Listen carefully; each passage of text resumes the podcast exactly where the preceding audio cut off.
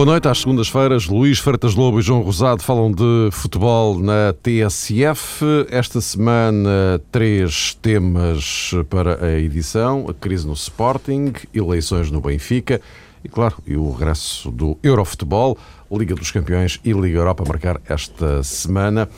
Vamos começar, meus caros, bem-vindos uma vez mais, eh, pela crise no Sporting. Luís, eh, tudo isto começa numa crise financeira, junta-se uma crise desportiva e, nesta altura, chegamos a uma crise institucional em que eh, temos um confronto assumido, direto e já incontornável entre o Presidente da Direção, Godinho Lopes, e o Presidente da Mesa da Assembleia Geral, Eduardo Barroso. Ou ao contrário, Eduardo Barroso e eh, Godinho Lopes. Entretanto, convocado um Conselho Leonino pela mesa da Assembleia Geral, não pela direção, para a próxima quarta-feira. Amanhã a reunião dos órgãos sociais. No meio disto tudo, Sporting afastado da Taça de Portugal. Ontem, em Moreira de Cónegos, eh, já se tinha gorado a hipótese do Sporting ser campeão. Perde agora a hipótese de conquistar um troféu com uma Taça de Portugal. Quinta-feira tem o jogo na Bélgica com o Genk. Eh, uma eventual derrota colocará o Sporting numa posição quase de hipoteca completa de permanência na Europa. Mas, eh, afinal, para onde vai o Sporting? Consegue-se perceber? É difícil, são muitas coisas. Em primeiro lugar, boa noite.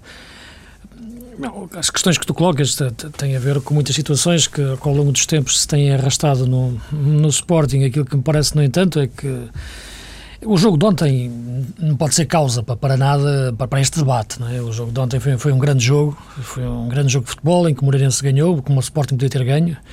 Uh, o Sporting acumula três derrotas uh, consecutivas, juntando a Liga Europa ao campeonato e, e, a Taça de Portugal. Mas não há nenhuma conexão entre esta derrota, por exemplo, com a derrota frente ao Videoton, por exemplo. Ontem o Sporting acabou a fazer, na minha opinião, um bom jogo, tirando o início da segunda parte em que entrou mal. Uh, foi o momento em que o Moreirense fez dois golos e falhou um penalti. Uh, agora, perguntas para onde vai o Sporting. Uh, já temos falado muitas vezes do Sporting ao longo dos tempos, aqui nas nossas conversas. e aquilo que me parece tem a ver, sobretudo, já, já o disse várias vezes, por uma questão de, de, de liderança dentro, de, dentro do clube e uma definição clara de, de poderes e esses poderes serem, serem blindados a influências externas e a partir daí tomar decisões, dando força a um treinador e mantendo esse treinador com força, fortalecendo nos momentos mais complicados. Eu penso que isto é o segredo para, para, para se trabalhar num clube de futebol eh, e o Sporting faz exatamente, exatamente o contrário. Portanto, aquilo que eu dizia a semana passada, volto a repetir esta semana, não, não é uma questão de, de criticar pessoas em si, é criticar a forma de trabalhar do Sporting. O Sporting tem muitas pessoas a falar, é verdade. Agora, também é verdade que não são essas pessoas que falam que, que, que causam os problemas, não é? Como hoje ouvi o Zé Eduardo aqui na, na TSF a referir isso. É verdade, o que ele diz, sem dúvida nenhuma, ele apenas analisa as questões, não, ele não, as causa, não é causa delas, como é evidente, nem nenhuma dessas pessoas. Agora, não é bom para o Sporting, de facto, ter eh, tanta gente a falar, a dar opinião uh, legitimada por, por, por, um órgão social que é o Conselho Leonino, não é? Portanto, é um órgão não, tenho, não ponho em causa que aquelas pessoas sejam todas, de facto, adeptas do Sporting e gostem do Sporting, tenham o coração a sofrer pelo Sporting, mas de facto é muita gente a falar. Uh, mas não é que isto seja isso o problema verdadeiro do Sporting. O problema é dentro. Não, é? não, não existir uma estrutura forte, blindada, influências externas e que tomem as decisões de, de forma clara. Porque neste momento, perguntares-me como é que é possível o Sporting chegar a este ponto. Não? É? O Sporting despede um treinador e não tem estratégia definida para o, para o treinador que vai contratar a seguir. E depois ouves o presidente dizer que o treinador está plenamente identificado, que querem, mas que estão a reunir condições para que ele se sinta bem dentro do clube. Isto é uma coisa que isto é difícil de perceber e não contrata. E passam duas semanas desde que saiu o Sapinto e o Sporting continua sem treinador. Ou melhor, tem o Oceano, como é evidente, mas já se percebeu que não é para, para continuar. Embora o, o Presidente tenha dito a semana passada que, que o Oceano é o treinador e que está, que está para ficar. Portanto, a questão é muito simples neste momento. Se é o Oceano, tem que assumir o Oceano, ponto final. Se não é o Oceano, tem que contratar outro treinador e ponto final. Agora, esta situação é, é insustentável para o Sporting, que tem bons jogadores, e não ontem se viu isso. Uh, pode fazer uma boa equipa e, no entanto, continua refém deste tipo de, de, de situações, porque porque é que o novo treinador não é contratado? É uma questão financeira? É disso que se, que se trata? O Sporting como clube Também é incapaz, será, Sim, mas, mas então, a primeira crise foi financeira. Ok, é? mas, então. Foram-se somando as outras. Mas então, neste momento, as situações, as condições que estão a reunir para que o treinador se sinta bem são condições financeiras que o Sporting tem que reunir, seja exteriormente, uh, com outras entidades, para poder contratar esse treinador? É disso que se trata? Porque é aquilo que parece. Por outro lado, o Godinho Lopes também falou de uma reconversão na estrutura do futebol Portanto, Sim, mas depois, mas depois, mas depois no dia seguinte reforçou a, a, a, confiança no, no, no, no Dr. Luís Duque e no Cas Freitas, não é? Portanto, portanto pois, não parece que seja é, isso, não é? Sim, mas é justamente por isso que eu digo que seja lá o que isso for, a tal de reformulação, não é? Isto é, mantém a confiança, mas quer reformular. É que não se percebe exatamente o, o alcance. Agora, é? há, coisas que, como é, como é, evidente, que nós não podemos aqui comentar, nem eu posso comentar, não, não podemos, sem, sem as conhecer verdadeiramente, o que é que está a impedir o Sporting de contratar o treinador que quer o Presidente disse que ele está identificado, que sabem quem quer. Que é, portanto, o que é que impede o Sporting de contratar? Se é uma mera questão financeira, divisão de opiniões, não acredito que seja. Uh, embora possa existir divisão de opiniões, mas tem que, depois as pessoas têm que tomar uma decisão. E, portanto, é tudo isto torna a equipa refém, porque o Sporting tem bons jogadores. Acho que o Sporting fez um bom jogo. Tem, de facto, jogadores que podem faltar um avançado, vamos discutir esta questão do plantel, mas tem condições para fazer uma excelente equipa e, no entanto, despede o Domingos, despede o Sapinto, não consegue contratar um treinador. De facto, é uma coisa inacreditável, sinceramente. João. Boa noite a todos eh, também, Mário. É, falaram aqui da crise financeira do Sporting. Eu acho que nesse aspecto é um clube que não se distancia muito daquilo que é a realidade, quer do Futebol do Porto, quer do Benfica. E, sobretudo, não se distancia olhando para o rendimento desportivo, neste caso, tendo comparação mais uh, entroncada, digamos assim, o Benfica, do que propriamente o Futebol do Porto. Se fizermos aqui uma análise ao rendimento desportivo barra investimento financeiro ao longo dos anos, percebemos que se calhar uh, Sporting e Benfica não andam assim tão distantes. Mas mesmo o Futebol do Porto tem problemas a esse nível. Ainda esta semana, na, na última semana, melhor dizendo, percebeu-se que as contas do Futebol do Porto, da SAD, deram muito que falar. E normalmente é um clube que, pelo menos à escala doméstica, consegue combinar bem o sucesso desportivo com um investimento que faz eh, no futebol, porque o Futebol do Porto uh, vende, por norma, bem, a preços até extraordinariamente altos, e tivemos, inclusive, há, há poucos dias também uma declaração uh, da Alex Ferguson nesse sentido, dizendo que é muito complicado comprar um jogador ao Futebol do Porto sem gastar uh, eu bastante dinheiro. concretamente ao, ao Rames. Ao Rames uh, Rodrigues. Comprar, comprar, comprar o Rames ao Porto é caríssimo, coisa assim. Sim, o, o que eu quero dizer basicamente é, é, que o, Sporting nos últimos anos, e no outro programa também já fiz uma referência a, a essa um, situação, deixou-se, digamos que, enganar pela falta de rentabilidade desportiva do Benfica. Andou muito distraído com o insucesso do Benfica nos últimos uh, 30 anos, genericamente. Tem sido uma questão levantada uh, muito uh, nos últimos tempos, a propósito daquilo que o Sporting ganhou, sobretudo em termos de campeonato nacional, nos últimos 30 anos. E durante esse período, além da habitual crise financeira que não foi exclusiva do Sporting, e insisto muito nesta questão, houve de Mas facto. O projeto, se me permites, o projeto uh, Roquete uh, tem poucos pontos de contacto com aquilo que o Benfica e o Porto fizeram. É? Estamos a falar de uma realidade um bocado diferente. O projeto Roquete destinava-se, segundo o próprio, a dotar o Sporting de condições. Que lhe permitissem, exatamente, Mário. E não deu porque o Sporting, já nessa altura, digamos que carregava uh, algum déficit na área financeira que depois José Roquete não conseguiu resolver e, sobretudo, não conseguiu combinar, conforme era a sua intenção primordial, com um sucesso desportivo que fizesse, inclusivamente, o Sporting um clube dominador. Eu lembro-me que se falava muito em ciclos competitivos durante a era Roquete, e o presidente do clube, na altura, dizia que o Sporting teria que estar devidamente sustentado para poder, em cada três ou quatro anos, ganhar dois ou três campeonatos. Essas coisas, sobretudo essas coisas em Portugal, são muito difíceis de atingir, precisamente porque antigamente, lá está, havia dois galos para um poleiro, Benfica e Sporting. Depois aconteceu a emergência do Futebol do Porto, sobretudo um, ehm, por mérito, não vou dizer exclusivo, mas por mérito maior de Jorge Nuno Pinta Costa.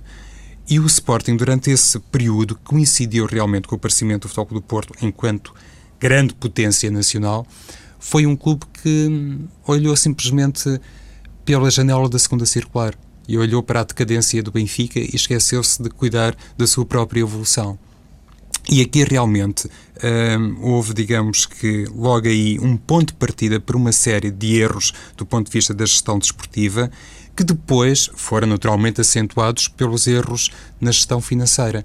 Quer dizer, hoje, se olharmos para aquilo que foi, por exemplo, e já que falei do Futebol do Porto, a transferência de João Motinho para o Futebol do Porto, ninguém duvida, independentemente daquilo que disse depois José Eduardo Tencourt, que essa venda é ditada por interesses e por influências exteriores de que falava o Luís, que obrigavam o Sporting a descuidar a parte desportiva em nome, enfim, de outros valores e se calhar de outros investimentos que foram feitos no clube e que naquela altura era obrigatório respeitar, desse lá para onde desse, nem que passasse pela venda de João Moutinho a um concorrente direto, como é o caso uh, do rival Futebol do Porto.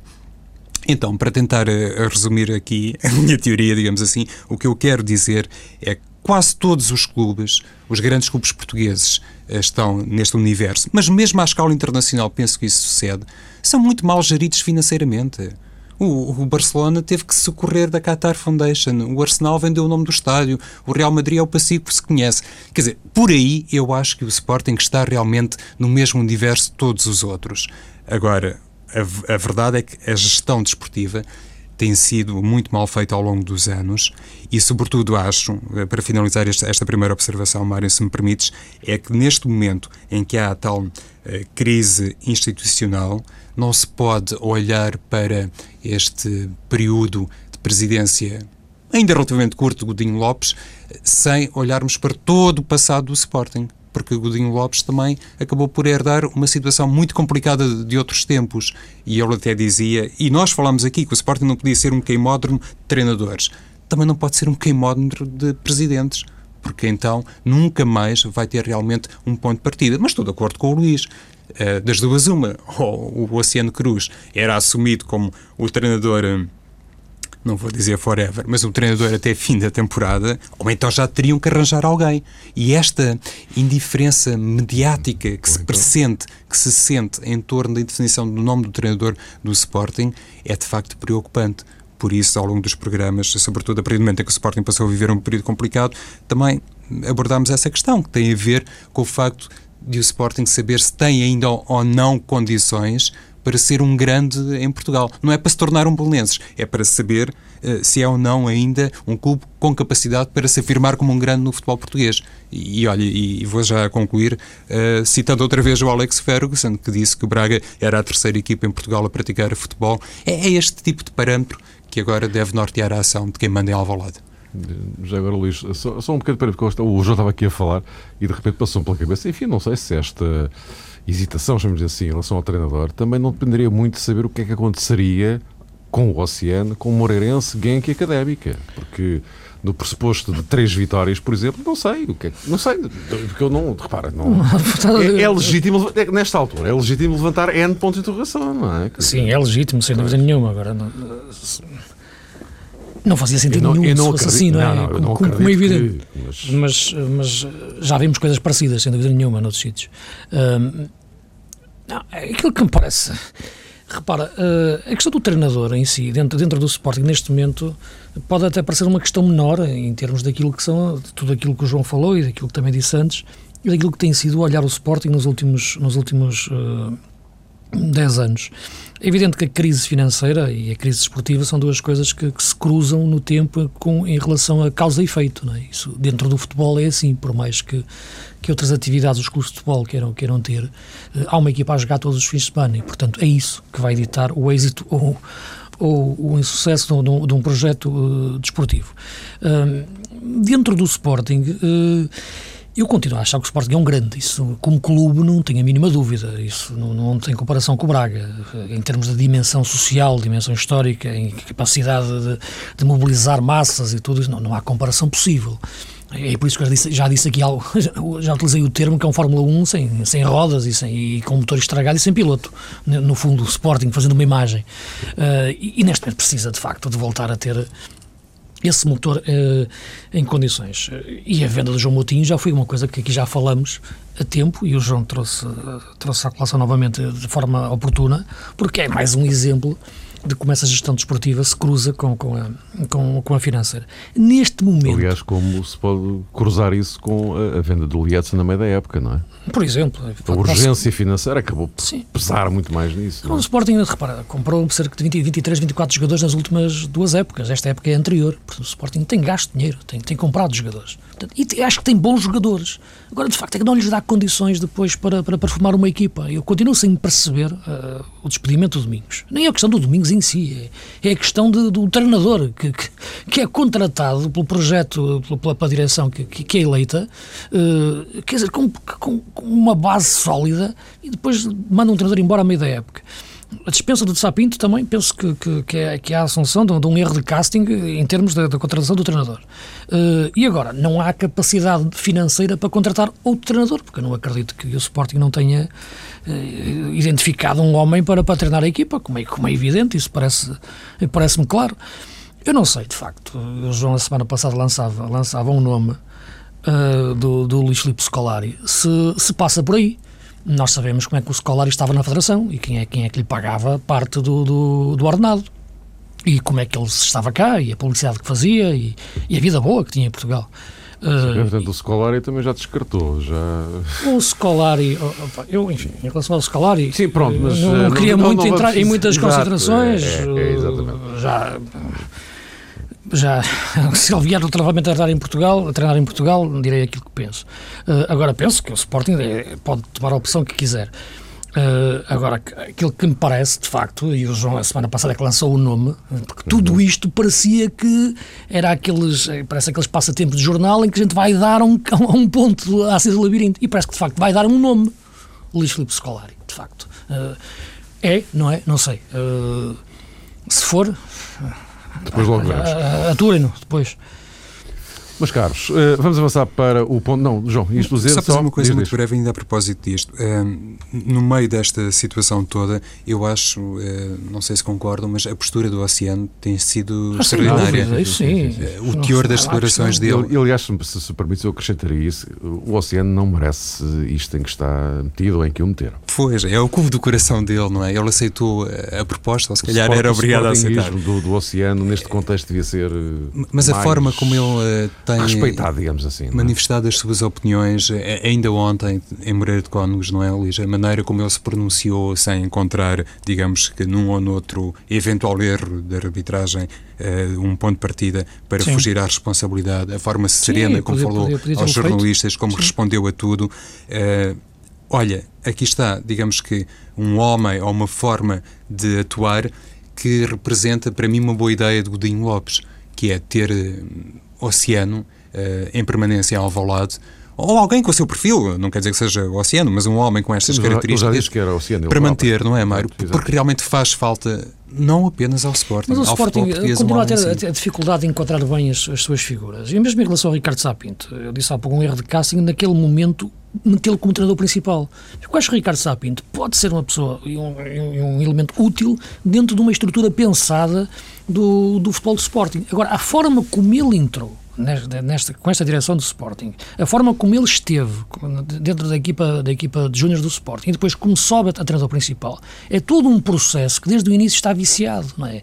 Claramente, como fomos aqui, aqui falando. Hum, Enquanto que o Ricardo Sapinto eu acho que seria muito útil dentro do Sporting, mas bem enquadrado dentro de uma estrutura de futebol bem pensada, que é aquilo que eu acho que falta ao Sporting, é pensar bem a forma de trabalhar. Agora, é um grande, isso não tenho dúvidas nenhumas, só que é um grande completamente eh, desenquadrado da, da sua realidade realidade. João, ias concluir? Eh, não, até por causa daquilo que há pouco foi mencionado pelo Luís, que tem a ver com as declarações do Dr. Eduardo Barroso. Sim. É, é, evidente que se aceita, quer dizer, quando vem de Eduardo Barroso, já se sabe que aquilo vem do coração, não é? Uhum. Mas não nos podemos esquecer que ele já, desde que tomou posse como Presidente da Mesa da Assembleia Geral e representando eu próprio para os sócios do, do Sporting, digamos que a figura hierarquicamente colocada a um nível superior a todas as outras, já não fala como simples adepto. Quando ele diz qualquer coisa mediaticamente em público, as palavras de Eduardo Barroso já não são vistas é não à é, luz. Não é o sócio Eduardo Barroso a falar, é o Presidente Exato, da Assembleia Geral, mesmo que ele queira separar as coisas, não é, não é possível Não, separar. e mesmo que tivesse razão em tudo aquilo que tem, eh, e eu não vou dizer que sim, que isso acontece, digamos que na plenitude, a 100%, até perante a forma como eh, nasceu, digamos assim, a cooptação de Eduardo Barroso, a maneira como ele acabou por ser Presidente da Assembleia Geral, proveniente de uma lista diferente daquela de Godinho Lopes, até por isso, eu no lugar dele, mas obviamente não sou ninguém para lhe dar conselhos, ele dispensará muito bem isso, mas no lugar dele eu não iria publicamente falar numa altura destas, precisamente considerando até aquilo que foi o processo eleitoral no Sporting. Uh, vamos então avançando. Uh, eleições no Benfica, Luís Felipe Vieira versus Rui Rangel. Uh, do ponto de vista, um, se quisermos, desportivo, vamos pôr de lado tudo o resto, o resto aqui, aquele bate-boca de, de listas em campanha eleitoral, de questões laterais que não, não veio agora muito ao caso. Do ponto de vista uh, desportivo, uh, não, não me parece, vocês o dirão, uh, não me parece que tenha surgido nada verdadeiramente relevante, a não ser Rui Costa. O tema, o, o tema mais relevante da discussão do ponto de vista desportivo nesta campanha é toda a questão de Rui Costa, que acaba por, depois de um período em que não se percebia muito bem para que lado é que ele pendia, se é que pendia para algum lado, Uh, Rui Costa aparece na Comissão de Honra de Luís Felipe Vieira. Agradeço então, enfim, para tentarmos gerir o tempo tão sucinto quanto possível, o vosso olhar sobre esta primeira semana de, de, campanha e já agora o que é que esperam destes poucos dias que faltam para as eleições, não sexta-feira? Sim, sem dúvida. Em relação ao Rui Costa, já a semana passada o referia que, eu achava que, que, o Rui Costa nunca teria uma, uma opinião contrária ao presidente Luís Filipe Vieira. Não é? Portanto, teria sempre uma postura discreta neste tipo de eleições uh, e, e, de facto, a forma como ele apareceu no momento do lançamento da candidatura ou, ou, numa sessão seguinte, não, já não posso precisar, foi de uma forma discreta. Limitou-se a aparecer no fundo da sala e depois saiu e, portanto, marcou a sua presença. Portanto, sem se expor demasiado, sem querer falar muito questão da Comissão de Honra, enfim, há tantos nomes que, que então o Osha lá está, portanto. Então, agora, aquilo que me parece é, é que, que, que, não há necessidade disso. Agora, aquilo que eu acho é que, portanto, como eu disse a semana passada, uh, vão-se realizar eleições, mas não, não, não, se vão disputar e, eleições do ponto de vista, penso que a eleição de, de Filipe Vieira é praticamente um dado, um dado, um dado adquirido. Uh, não por demérito da questão do, das ideias do, do do, ju, do, do juiz Rui Rangel. Uh, aquilo que me parece, no entanto, em relação à campanha em si, é, é um hábito neste tipo de campanhas, não é? Em vez de se debater ideias ou de se apresentar ideias, tentar quase sempre apontar os defeitos do, do, do adversário. Eu penso que já não faz sentido as, as alusões à gestão de, de Vale Azevedo. É, o Benfica já fechou essa página negra da, da sua história, já acabou. Isso é, é com o Estado Novo, né? já não, com o antigo regime, isso já acabou, já não vale a pena falarmos mais disso, já não faz sentido isso, esse tipo de discurso. E penso que o Benfica devia ter um tipo de, de, de, de conversa diferente neste tempo de, debate, debate eleitoral. Uh, vamos ver, a partir da próxima semana, perceber qual vai ser o papel do José Eduardo Muniz dentro da nova direção do Benfica, uh, presumindo que será eleita esta, esta, esta, esta lista e perceber eh, qual será o seu verdadeiro poder uh, junto desta, desta, desta, desta direção uh, e, e, com os outros elementos da, da direção. Penso que, ao contrário do Sporting, que neste momento é um clube balcanizado, digamos assim, até em termos dentro, dentro do, do seu do, do, do, gostar do clube, é? Uh, dentro do Benfica eu penso que há, que há uma, uma, uma sustentação mais clara da, da liderança de um presidente forte a quem apontamos, e já apontei várias, várias, várias críticas, como é evidente, mas parece-me com uma, com, uma, com uma liderança clara, que é aquilo que, que vai fazer ganhar as eleições, na minha opinião.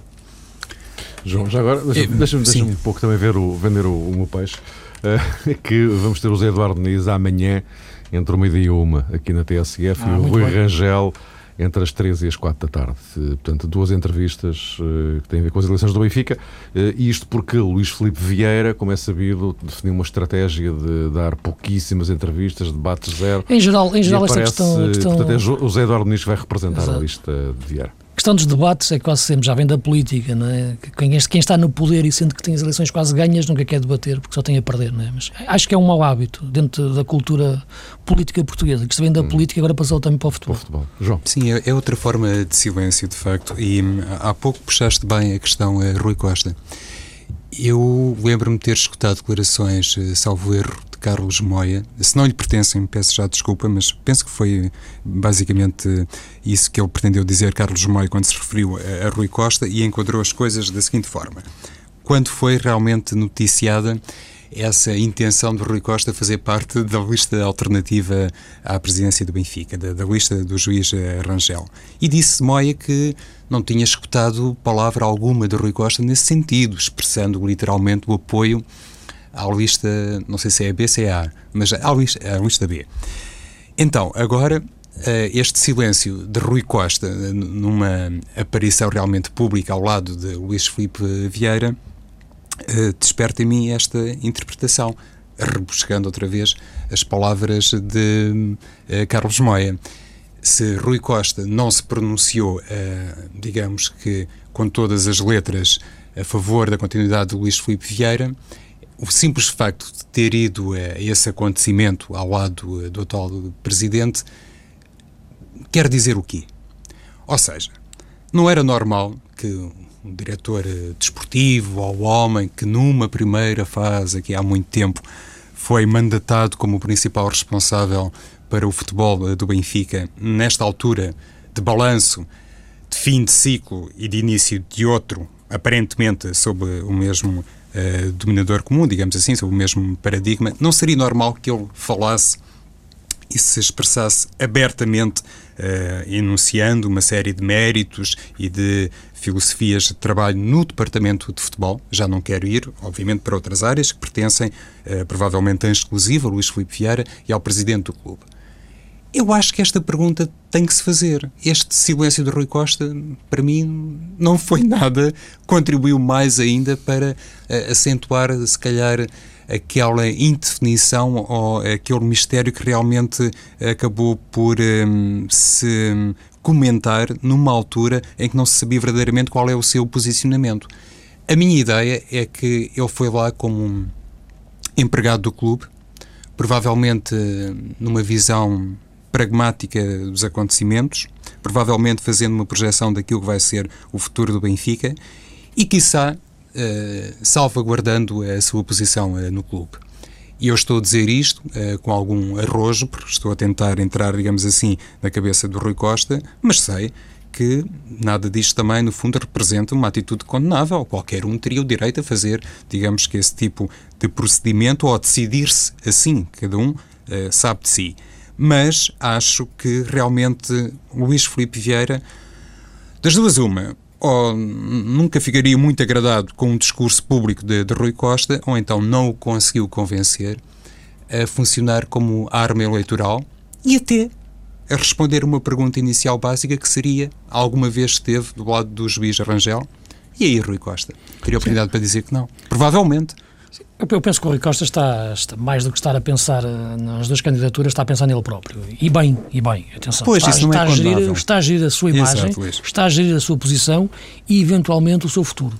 Nunca iria ter uma opinião favorável a Rui Rangel em termos de, de eleições, porque sabe que ele não vai ganhar, uh, e, não, e, agora também não, não quer aparecer expressamente ao lado de, de Filipe Vieira, com uma, com, uma, com uma, afirmação muito, muito clara, porque se percebeu que nos últimos, no último ano, nos últimos dois anos, perdeu poderes em relação àquilo que foi no início, de, em que foi trunfo eleitoral claro, ou pelo menos foi uma aposta do Presidente, e depois, por razões várias, não, não, não, não, não se confirmou no lugar onde estava. E, portanto, agora, nesta altura, ele nem vai aparecer na oposição, nem vai aparecer claramente do lado uh, de, de, desta, desta direção, porque já não é uma, uma, uma primeira figura uh, de, em termos de poder dentro do clube.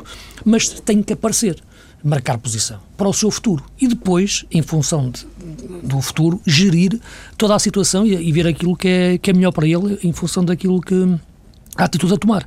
Agora, neste momento, penso que a melhor atitude para ele foi esta. Acho que jogou bem, apareceu, não falou, não tem nada a dizer, bastou, brilhou pelo silêncio, como se costuma dizer, uh, e a partir de agora vai gerir uh, a, sua, a sua imagem e a sua força no futuro dentro do Benfica. Penso que sair fazia mal, ninguém, ninguém, ninguém ganha uma guerra ou qualquer problema fugindo dele ou, indo, ou, sa, ou saindo.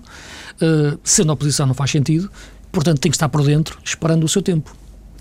João, ainda a propósito, ah, sim, muito fim. rapidamente das eleições e, e, da lista B, acho que temos assistido, no fundo, a uma forma de fazer campanha que não traz nada de novo. Já há muitos anos que escutamos isto, sobretudo no Benfica. Papel da formação, a necessidade de ter mais jogadores portugueses, a promessa de uma auditoria. Uh, o próprio Dr. Ribeiro Castro uh, está outra vez uh, do lado daqueles que pretendem, no sentido positivo, naturalmente, tomar o poder no Estádio da Luz. E, e, eu lembro há uns anos, o Dr. Ribeiro Castro já falava da necessidade do clube ter um grau de reflexão maior para que lhe permitisse exatamente ter ideias mais inovadoras e poder caminhar no sentido de uma evolução diferente. E ele falava muito a propósito da necessidade de fazer um, um chamado Congresso uh, do Benfica. E eu penso que, apesar de todo esse esforço, enfim, aqui de características pessoais, digamos assim, que têm a ver com, com a forma de se posicionar de Ribeiro e Castro, o clube uh, globalmente não caminhou nesse sentido e aquilo que escutamos na campanha eleitoral são coisas poderiam, de facto, ser tiradas de um filme de há 20 anos. Hum. Uh, temos dois minutos, pouco mais, uh, assim, num, num flash olhando para a Semana Europeia. Enfim, já falamos aqui de, do Sporting, das implicações que tem a Liga Europa, uh, Académica e Marítimo, enfim, vão fazer o que, o que puderem. Quarta-feira temos um Porto-Kiev, Porto que vem de duas vitórias. Eh, se conseguir a terceira, fica confortavelmente lançado para a qualificação. Amanhã, Braga em Manchester, enfim, a ver, vamos, é o Manchester United. Uh, e, hum, mas eu gostaria já agora uh, só de aproveitar este ponto final para pegar justamente no, no, no Benfica, porque o, o, Jorge Jesus dizia há bocado em, em Moscovo que uh, o jogo da manhã é o tudo ou nada para o Spartak de Moscovo. Pergunto eu para o Benfica, não é, João? Eu penso que é um jogo também muito importante para o Benfica, não sei se decisivo, porque Jorge Jesus pode sempre, enfim, alegar que o Benfica também tem condições para triunfar no Campeonato e a partir daí, obviamente, algumas teses acabam por se esbater na totalidade. Mas eu acho que sim, que o Benfica deve assumir e deve olhar para o jogo como um jogo extraordinariamente importante, embora do ponto de vista aritmético seja fácil chegar à conclusão a que chegou Jorge Jesus. Mas hum, lá está, eu no lugar dele centrava mais as coisas naquilo que o Benfica tem que fazer, sobretudo depois de não ter sido capaz de ganhar uh, na Escócia perante um Celtic, na minha opinião, seria, uh, foi um adversário acessível uh, naquela, naquela altura. É verdade o que dizes, mas eu penso que é mais decisivo para o Spartak, porque já perdeu em casa com, com o Celtic, portanto, que é um resultado mais, mais negativo e, portanto, aí não pode errar mesmo. O empate ainda deixa o Benfica. E está, com... atrás, está atrás do Benfica para todos os efeitos. Exatamente, e, portanto, será, será, será mais decisivo para, para o Spartak. Uh, Agora, vamos ver, em relação ao Braga, o Manchester United joga com o Chelsea no, no, no domingo e, portanto, penso que vai poupar alguns jogadores e talvez abra-se ali uma hipótese para o Braga discutir o jogo em, em Old Trafford. Uh, o Porto é claramente favorito, mais equipa do que o Dinamo de Kiev, que nesta semana viu jogar com o Metalist e o Metalist ganhou claramente em Kiev 3-1, de uma forma clara. E, portanto, o Miguel Veloso é o jogador mais rápido do meio campo, portanto, imagina como são os outros. Uh, e, e e o outro caso é o do Sporting, de facto, que é um jogo complicado. Não pelo Genk em si, mas pelo estado em que está a equipa. Mas acredito, pelo que vi ontem, grande jogo do Viola. Acho que, de facto, é uma boa aquisição do Sporting. Só que tem que ser bem enquadrado. E volto a repetir eh, como comecei. O Sporting tem bons jogadores e, de facto, é uma pena que as pessoas que estão dentro do Sporting não saibam tratar bem deles. João Paulo Só ainda a propósito é, do futebol do Porto e do Braga, sim, sim, uma vez exato, que não falei, exato. eu acho que Vitor Pereira tem um contexto ideal porque já se percebeu que ele, nos outros jogos ele, face à forma como responde o grupo de trabalho, eh, tem mais dificuldade em tirar o máximo dos jogadores. Este é aquele jogo, independentemente das duas vitórias que o Porto, já com grande mérito, conseguiu na Liga dos Campeões, é o jogo onde os jogadores vão responder de facto na plenitude, sem exigir nenhuma crítica pública do treinador. E a esse propósito, eu acho que ele fez muito mal em pronunciar-se da maneira como se pronunciou depois do jogo da taça. Por um lado, porque já é recorrente, Vitor Pereira já tem feito isto e a maneira como ele acabou por exteriorizar toda a sua insatisfação, penso que não lhe vai dar, digamos que, pontuação eh, no balneário. Teria sido preferível adotar um discurso diferente publicamente e depois, no balneário, aí sim, ter um comportamento provavelmente mais eh, severo. O Braga, é como diz o Luís, pode tirar proveito do calendário específico do Manchester United e pode realmente fazer história, porque seria a primeira equipa portuguesa a ganhar uh, em Old Trafford. Meus caros, voltamos a encontrar-nos uh, para a semana. Segunda-feira, depois das Europas e já com um presidente eleito no, no Benfica. Quanto ao Sporting, uh, é esperar para ver. Até para a semana.